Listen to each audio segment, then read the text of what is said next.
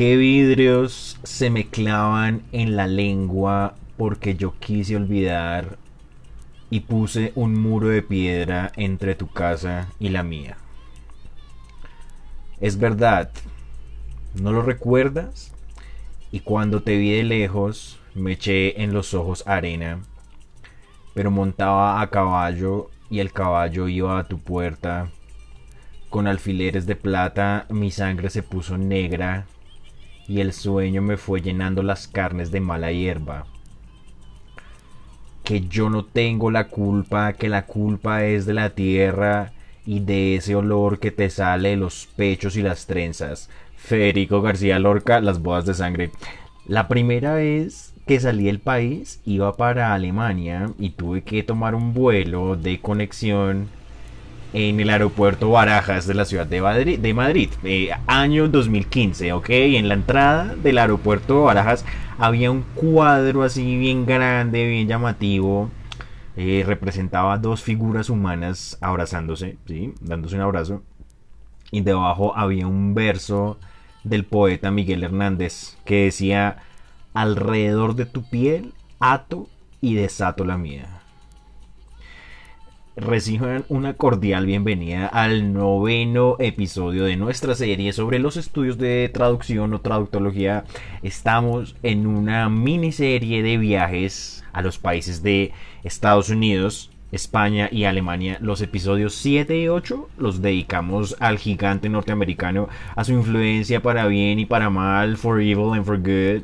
Eh, esta vez cruzamos el Atlántico, vamos a armar la de San Quintín. Allende los mares nos vamos a encontrar con un país que compone la trietna latinoamericana. Es el país de Amparo Hurtado, el país de Conchita Otero, el país de García Lorca, el país de Miguel Hernández, el país de Antonio Machado el país de el periódico que se llama El País, la Nación del Flamenco, las tapas, la paella, de donde viene la estopa, la nación de las comunidades autónomas, una de las pocas naciones que se toma la traducción como un asunto científico y disciplinar.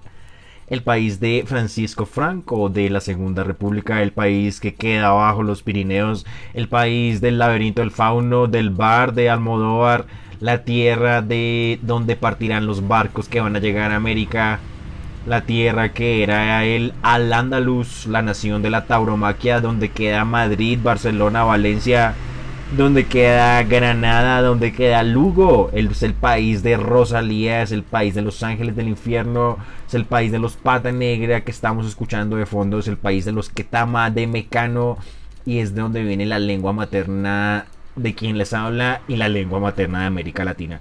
Vamos a estar en el país de España. España, o sea, de todas maneras siempre ha estado presente aquí en traductología, es decir, aquí hemos hablado harto del país de España. Eh, eh, vamos a hacer un breve resumen de las veces que hemos mencionado este país. Eh, por ejemplo, Amparo Hurtado, sí, la hemos visto bastante. Tiene un video en YouTube donde o sea, la invitan a hablar en el acto inaugural del quinto Congreso Latinoamericano de Traducción e Interpretación. ¿sí? Lo organizó el Colegio de Traductores Públicos de la Ciudad de Buenos Aires. Eh, en él participaron más de 1.700 personas. ¿sí? Se reunieron en este quinto Congreso Latinoamericano de Traducción e Interpretación. y lo inauguró la presidenta de ese entonces, Cristina Fernández de Kirchner. Contó para la, eh, y, y, para la clausura contó con un historiador que se llama Felipe Piña, Piña el encuentro se desarrolló exitosamente y contó con un altísimo nivel de expositores de todo el mundo, entre ellos Amparo Hurtado. Se tocaron temas de traducción científico-técnica, traducción, interpretación jurídica, eh, traducción, interpretación médica, interpretación simultánea, interpretación consecutiva, tecnologías, formación de gente que se dedica a eso, lengua y lenguaje, comunicación, subtitulado, doblaje y otros temas. Allí decía Amparo Hurtado que en tiempos de los romanos el autor Cicerón había dicho que no había que traducir verbo por verbo. Vimos también el álgebra de Baldor. Dijimos que Aurelio Baldor eh, fue un matemático, un abogado cubano que redactó una versión del álgebra para Latinoamérica porque el álgebra que existía en ese momento estaba era en el español de España. Los lingüistas, con un nombre para todo, dirían entonces español peninsular y eso también era una traducción del árabe, digamos. Eh, por eso es el álgebra de Baldor porque es la versión de esos conocimientos de álgebra que, que hace este profesor cubano. Sin embargo, hay otras fuentes que sugieren que Baldor redacta ese libro desde cero, es decir, en términos de Jacobson no, no estamos ante una traducción de tipo intralingüístico, es un libro que se concibe originalmente en el español latinoamericano, ¿sí? no se traduciría del peninsular, digamos. Aunque de todas formas, es decir, podemos seguir pensando en la idea de que los conocimientos algebraicos son una traducción también del mundo de habla árabe a los mundos de habla latina y posteriormente al mundo de habla hispana. Vimos también eh, los 10 días que estremecieron el mundo, ¿sí? En inglés son The 10 Days That Shook the World.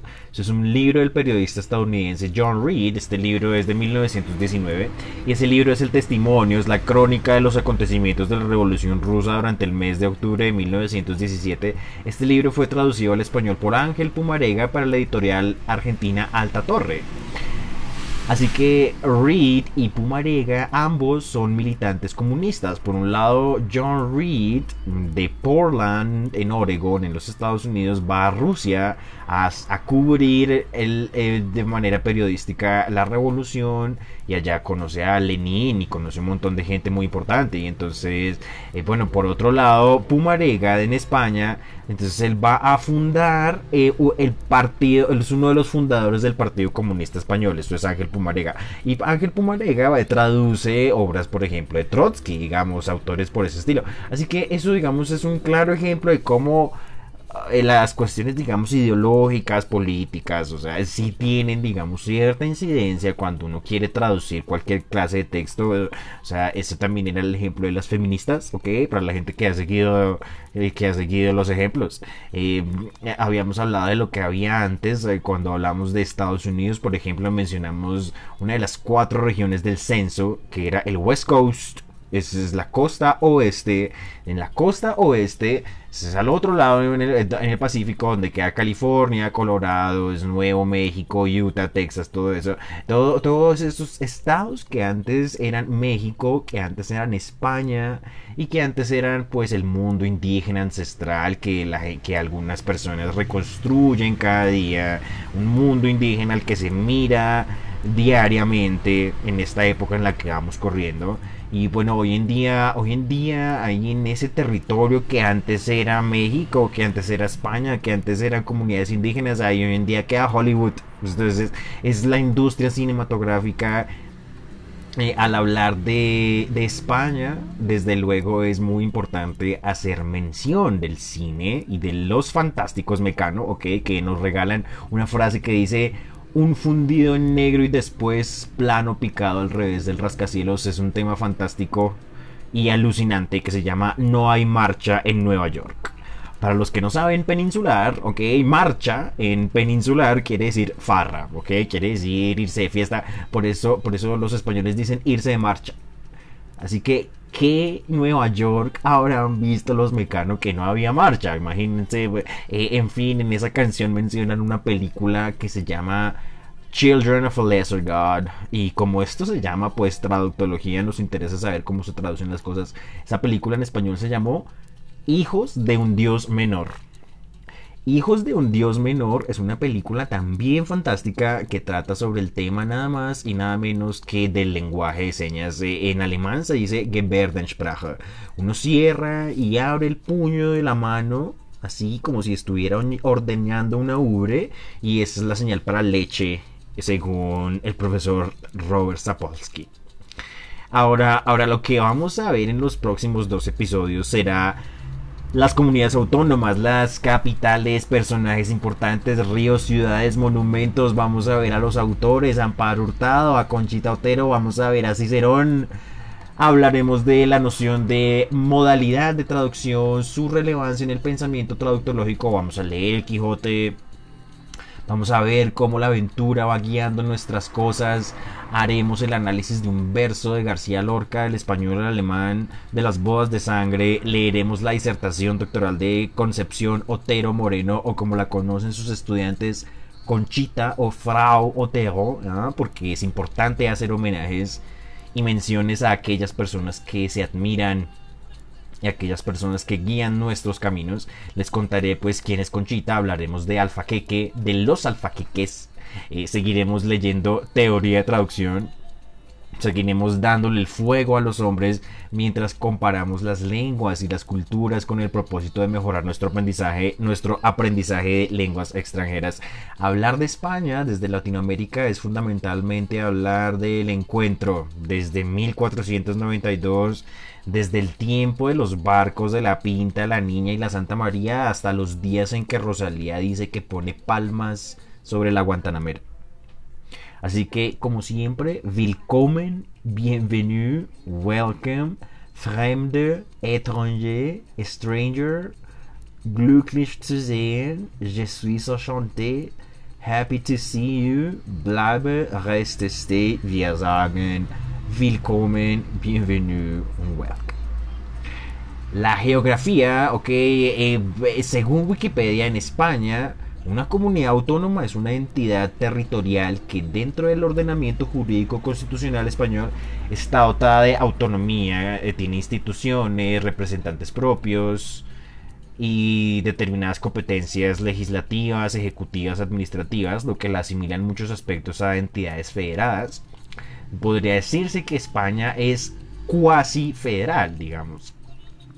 Eh, en orden alfabético, las comunidades autónomas españolas entonces son son Andalucía, son Aragón, el Principado de Asturias, son las, las Baleares, las Canarias, las islas, ¿no? O sea, es decir, las Islas Baleares, las Islas Canarias, Cantabria, Castilla y León, Castilla-La Mancha, la Cataluña, la Comunidad Valenciana, Extremadura, Galicia, la Comunidad de Madrid, la región de Murcia, la Comunidad Foral de Navarra, el País Vasco, La Rioja, y en África la comunidad autónoma de Ceuta y la comunidad autónoma de Melilla mucho nos podemos quedar hablando de las comunidades autónomas, por ejemplo, del andaluz, del dialecto andaluz, del reino de Aragón, del catalán de historia de los reyes católicos, del asturiano de la amada Mallorca, de los alemanes de Valencia, de Alicante, de Benidorm, de Extremoduro, de Robin del gallego, de Lugo, de Compostela, de la Puerta del Sol,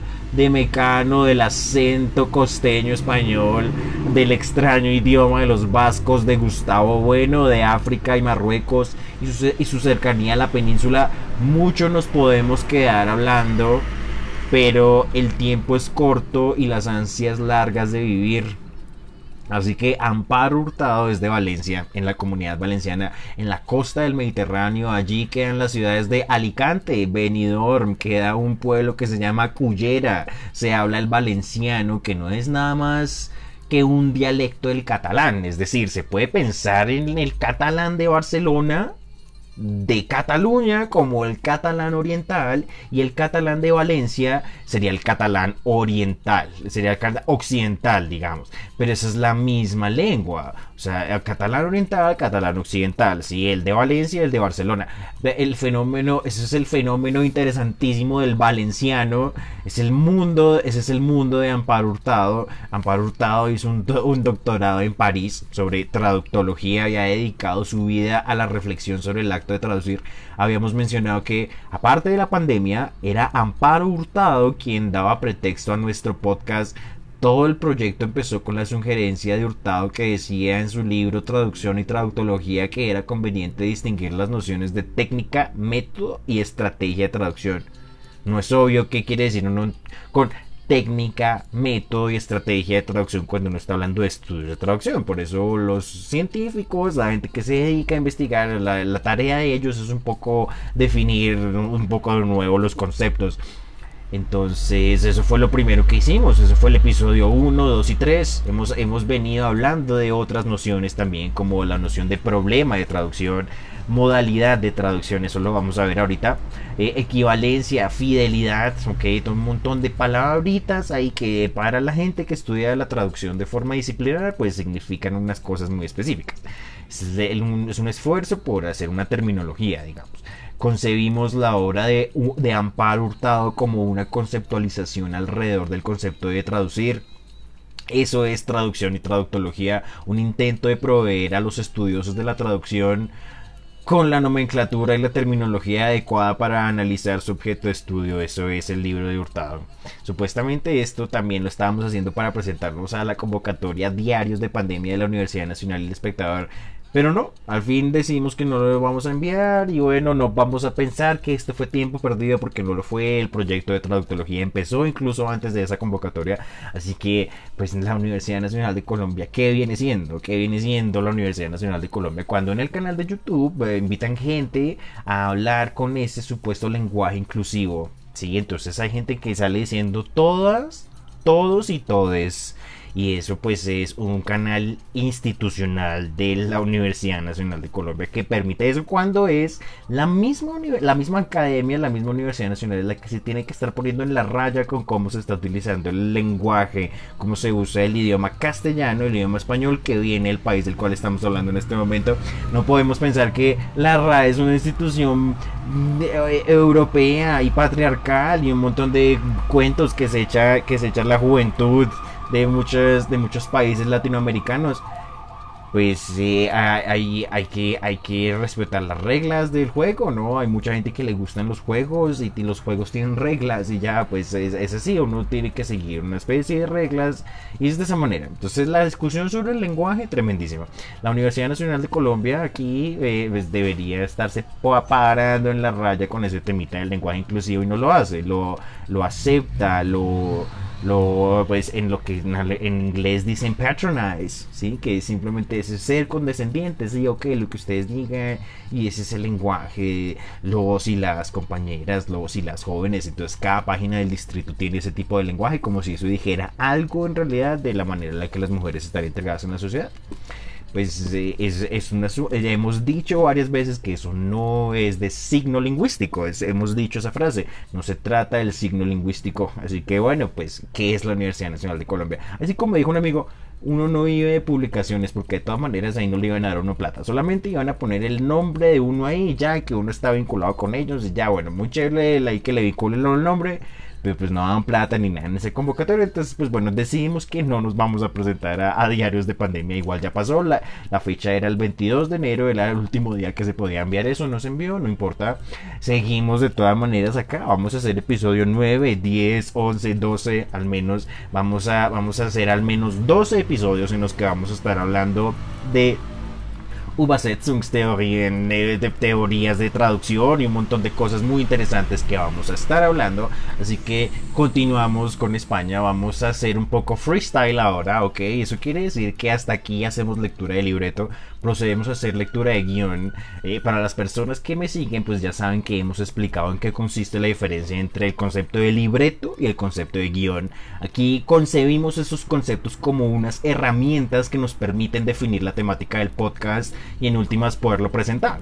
Vamos a hablar de, la, de, las, modalidades, de las modalidades de traducción, 14 modalidades de traducción. Vamos a ayudarnos de unas fichas bibliográficas que hemos fabricado con el nombre la modalidad, una definición y posteriormente vamos a arrancar. Eh, pues vamos a hacer unos comentarios y unas impresiones. Entonces, pues bueno, vamos a empezar. Modalidad número uno, traducción escrita. La traducción escrita es simplemente la traducción de un texto a otro texto, ya, o sea, uno va a traducir un texto, sí, y va a producir otro texto, eso es una traducción escrita. Esa es la forma de traducción más elemental, más básica y más antigua y todavía se sigue haciendo traducción de textos, ok, tiene uno un texto, uno lee un texto en un, en un libro en alemán, en inglés, en español, en el idioma que sea, y no lo va a traducir a otra lengua. Así de texto por texto. Tienes un texto, vas a producir otro texto. Eso es una traducción. Es una traducción escrita. Bueno, ahí más o menos Una traducción a la vista.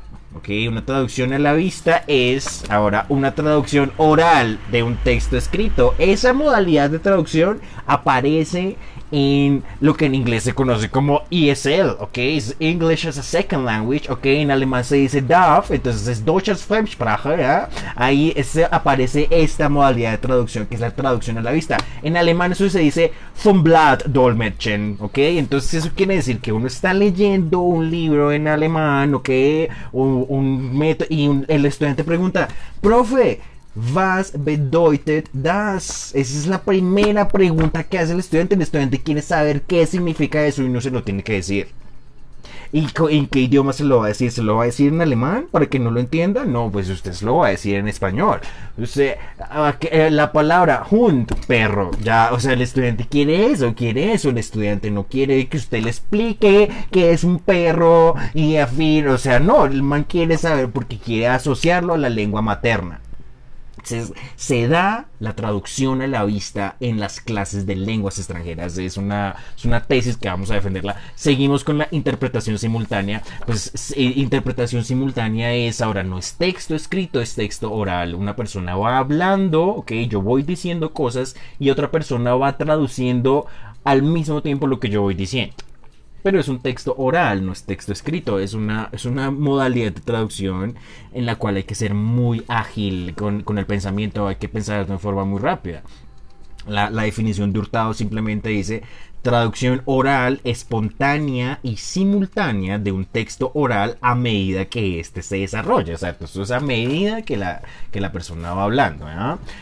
Otra modalidad es la interpretación consecutiva. Ahora, ahora, es una traducción oral, mm, no es espontánea, es posterior al, texto oral y sucede con toma de notas simultánea al desarrollo del texto original. Claro, es lo que Claro, entonces en, en, es lo que se llama la toma de notas, ¿sí? las técnicas para tomar notas en la interpretación consecutiva. Una persona va hablando, pero no ocurre simultáneamente, ocurre, ocurre posteriormente, ¿sí? O sea, el hablante acaba su discurso, uno toma notas, ¿sí? Pues, y, y con, según eso, pues uno va traduciendo qué fue lo que dijo la persona. Pues eso también tiene toda su ciencia de cómo se toman las notas en, el, en la traducción, en la interpretación simultánea, ¿sí? lo que en alemán sería el Dolmetschen y eso, es que se contrapone a Übersetzung, ¿sí? Übersetzung es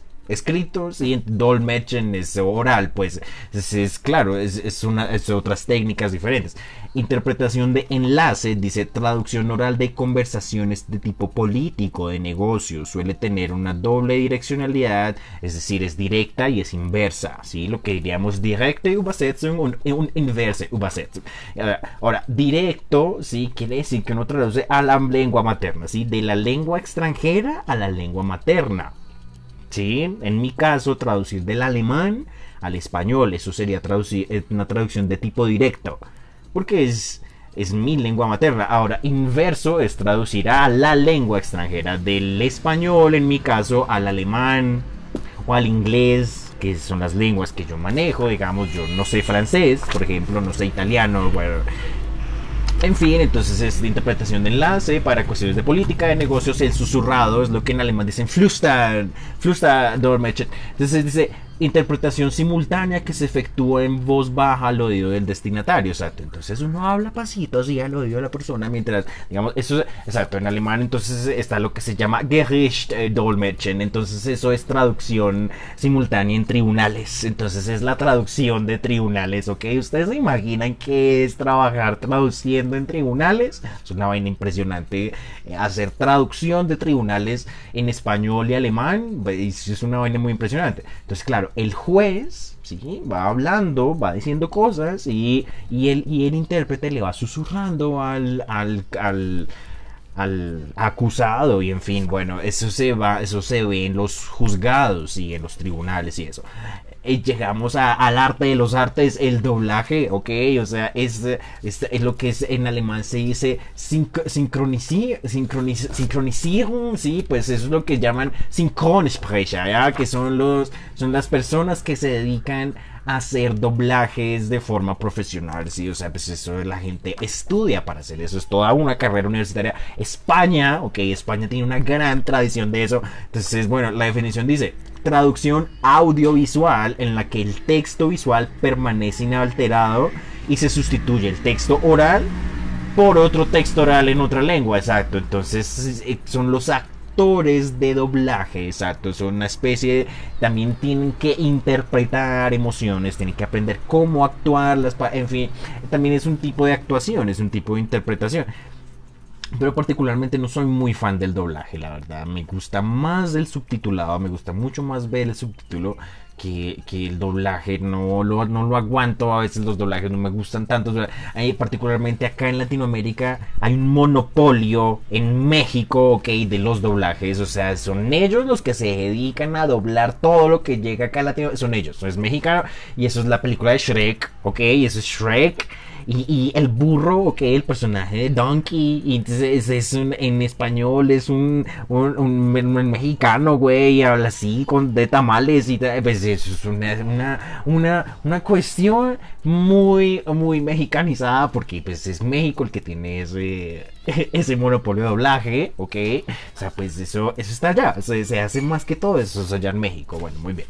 Las voces superpuestas, ok, esto es digamos una otro tipo de traducción audiovisual, se utiliza en documentales, por ejemplo, o sea, y, y se superpone a la traducción del texto original. Es algo que hemos visto en documentales precisamente eh, hay un hablante, digamos, hablando pasito en inglés de fondo, digamos, y sobre, la, sobre el hablante hay una voz que va hablando en español y va diciendo lo que está diciendo el hablante. Entonces la persona va hablando inglés pasito así, se escucha que habla en inglés de fondo y, y uno escucha duro así. Eso se llama una voz superpuesta, es una de las modalidades de traducción, de traducción de corte audiovisual. Subtitulado, el subtitulación es, mi, es de mis técnicas preferidas porque es que de esto respeta eh, la subtitulación respeta la actuación, respeta el trabajo actoral. Entonces, eso es la escena de Back to the Future, ¿ok? Es, la, es la, el ejemplo que yo siempre le doy a la gente de de la escena en la que Marty, ok, viaja al pasado, ¿cierto? Y tiene que, tiene que hacer un teatro, una escena de que toca a la mamá de que, y, que llega el papá a, defenderla. Pero pues como es la mamá, no lo puede hacer, pues es una escena incómoda, se, se debe sentir la incomodidad de la cuestión. Claro, y, eso en inglés original es mucho más intenso que, que, en, la, que en el doblaje latino. En, en, inglés original eso se siente de una forma así muy intensa. Claro, es lo mismo que ver el, el, cine alemán, ¿ok? Hay que, ver, hay que ver la vida de los otros en alemán original, ¿sí? Hay que ver el experimento en alemán, todas esas películas alemanas impresionantes, el cine de Fatih Akin, hay que verlo en, en alemán original con subtitulado y eso es una forma en la que uno escucha de una forma más auténtica la lengua extranjera. Claro, muy bien. La traducción de los programas informáticos dice, eso es para traducir sistemas, aplicaciones, archivos, digamos, eh, para traducir, digamos, toda la, todas las aplicaciones que usamos hoy en día, ¿no? Todo hoy en día, eh, dicho, si usted no está desarrollar, aunque si usted no está desarrollando una aplicación, ¿qué está haciendo usted con su vida? Nada, todo el mundo tiene que estar haciendo una aplicación. Entonces eso tiene que traducirse a los idiomas del mundo, porque la idea en esta sociedad global es que uno lo tiene que entender todo el mundo. O sea, pero ¿cómo hace uno para que todo el mundo lo entienda? Es una tarea muy difícil. Es una tarea muy difícil. La, la traducción automática, sí, lo que en alemán se conoce como Maschinelle, Maschinelle, eso está equivocado. Sí, eso se equivoca porque no, no, las máquinas no pueden hacer el trabajo de los traductores, no es, no es posible, no, probablemente, probablemente siempre vaya, que eh, siempre va a estar presente el, la intervención del, ser humano cuando estamos comparando las lenguas siempre va a estar ahí posible, siempre va a estar ahí presente. Entonces, pues bueno, pues aquí esto es un ejemplo de eso, ¿no? Incluso para traducir esos programas, ok, hay que contratar gente que diga, ok, esto se traduce así, esto se plantea así, se entiende así, en fin, ese tipo de cosas. Eh, productos informáticos y multimedia. Dice, es la traducción de productos, incluye una forma integrada de texto, video y audio. O sea, todo esto podemos pensar que es la traducción de videojuegos, por ejemplo. Ah, eso es el ejemplo del Golden Eye. Una vez eh, ya les conté la historia de una vez leí una tesis, un man que hizo toda la traducción del videojuego de... de James Bond, el superagente 007 que se llama pues el, el, ojo dorado que es de Golden Eye, ¿sí? este videojuego que se llamó Golden Eye. Entonces esta persona hizo esta tesis en la Universidad Nacional de como en inglés, como proponiendo una posible traducción del videojuego el Golden Eye del inglés al español, una vaina pues muy interesante. Entonces suponemos debe tener que, ver, que ver con eso. La traducción de las canciones, ok, pues dice traducción de canciones de todo tipo para cantarlas. Entonces es, claro, esto, esto es una vaina, pero de un, esto es pero importantísimo. Esto es importantísimo. ¿Saben por qué? Porque digamos en Europa, digamos, pues está todo el fenómeno de las baladas, ok, lo que en alemán se conoce como Schlager, ok. Entonces las Schlager son las baladas románticas y todo eso. Y todo eso son traducciones de baladas que eran italianas o que eran francesas o en fin, o mismas baladas eh, alemanas que se van traduciendo los otros idiomas. Y en fin, eso es un mundo muy interesante, el mundo de las Schlager, ok. Entonces eso es, eso es la banda sonora de Das Leben der Anden, ¿cierto? Es Frank Schöbel, esa canción preciosísima que se llama Wie Einstein. Entonces, todo eso son Schlagas, y muchas de esas canciones son traducciones de balas que son italianas o que son francesas, en fin, pues la traducción de canciones.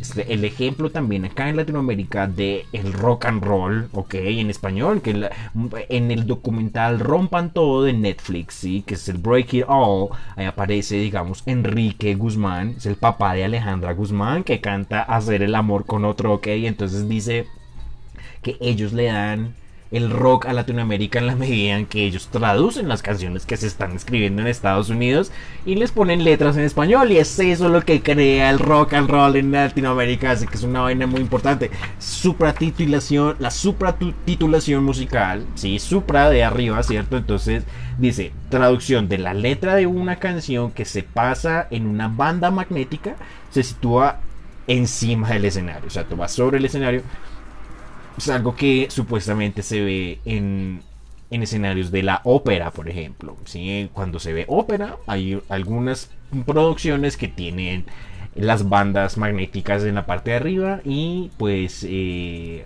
ahí ponen las traducciones de, de, pues, sí, o sea, la ópera es en italiano, la ópera es en francés, en inglés, bueno, en fin. Mm, correcto, muy bien. Y por último dice traducción iconográfica. Dice textos traducción de textos subordinados de tipo icónico gráfico, es decir, jeroglíficos, crucigramas, sopas de letras, publicidad, ¿sí? ¿Cómo se traduce la publicidad? Es otro campo de estudio, en fin, la traducción de la publicidad tiene que ver con la función de las traducciones, ese tipo de cosas. Bueno, esa fue la presentación de las modalidades de traducción, 14 modalidades de traducción. Vamos ahora a hacer el análisis eh, de los textos paralelos. Muy bien, las bodas de sangre en alemán, Bluthochzeit. Una vez a mí alguien me dijo que, que si escuchábamos juntos el nuevo disco de Rosalía cuando saliera. Dice, yo me transformo, dice Rosalía, en Saoko.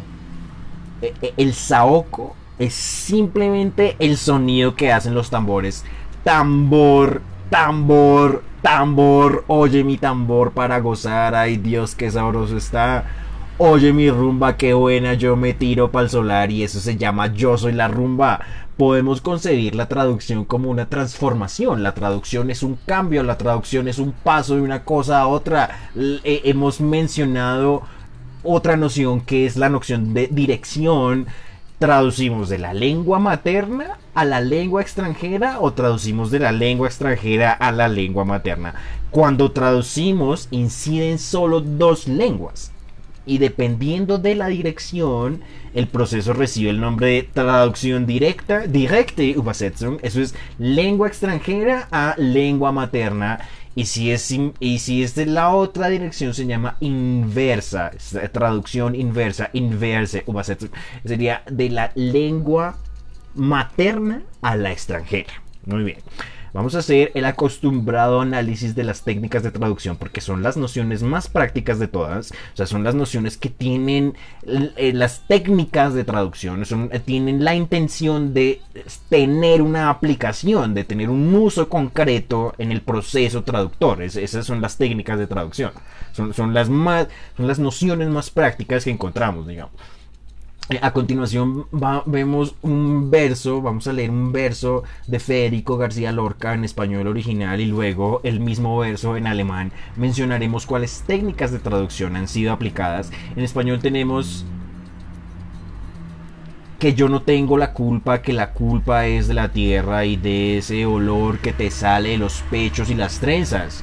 En alemán Ich trage daran nicht die Schuld, die Erde, die Erde ist schuldig, der Geruch deiner Brüste und Zöpfe.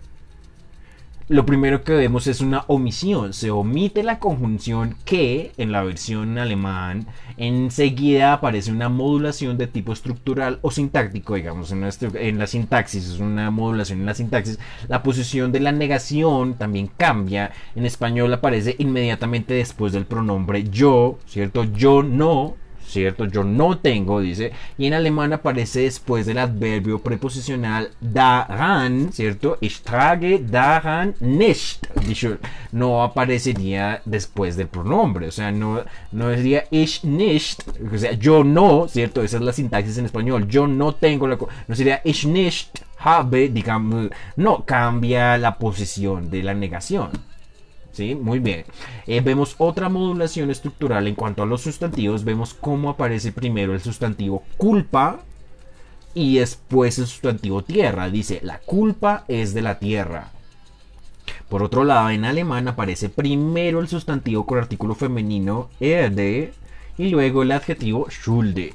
Y en el, el verso dice, die Erde ist schuldig los conceptos pues cambian de lugar, muy bien. Eh, también vemos una transposición, hay, hay un cambio claro en la categoría gramatical. Pasamos del sustantivo culpa en castellano al adjetivo alemán schuldig. Por último, vemos cómo se omiten las palabras eh, S, de, los, las, los, se omite el verbo salir. En el verso dice ese olor que te sale de los pechos y las trenzas. En alemán pone der Geruch deiner Brüste und Zöpfe. Eh, se pueden omitir la, se puede omitir la preposición de y los artículos de los sustantivos, los pechos, las trenzas, ¿cierto? siempre y cuando se mantenga pues la misma función gramatical. En este caso, combinar la preposición de con los artículos determinados en español, los, las, indican una relación de posesión el olor de las trenzas, la comida de la abuela, esta función de indicar la posesión la encontramos en alemán con lo que se conoce como el Wessenfall o el segundo caso gramatical del alemán que es el genitivo. E, eso se hace con el genitivo en alemán, se indica la posición. Bueno, y ya con esto pues acabamos el próximo episodio, será el episodio número 10 Ahí veremos en detalle a la docente Conchita Otero. Ya les dije que escribió una tesis doctoral en el año 2004, pero la escribió en alemán, ¿ok? Pues ¿cómo les parece?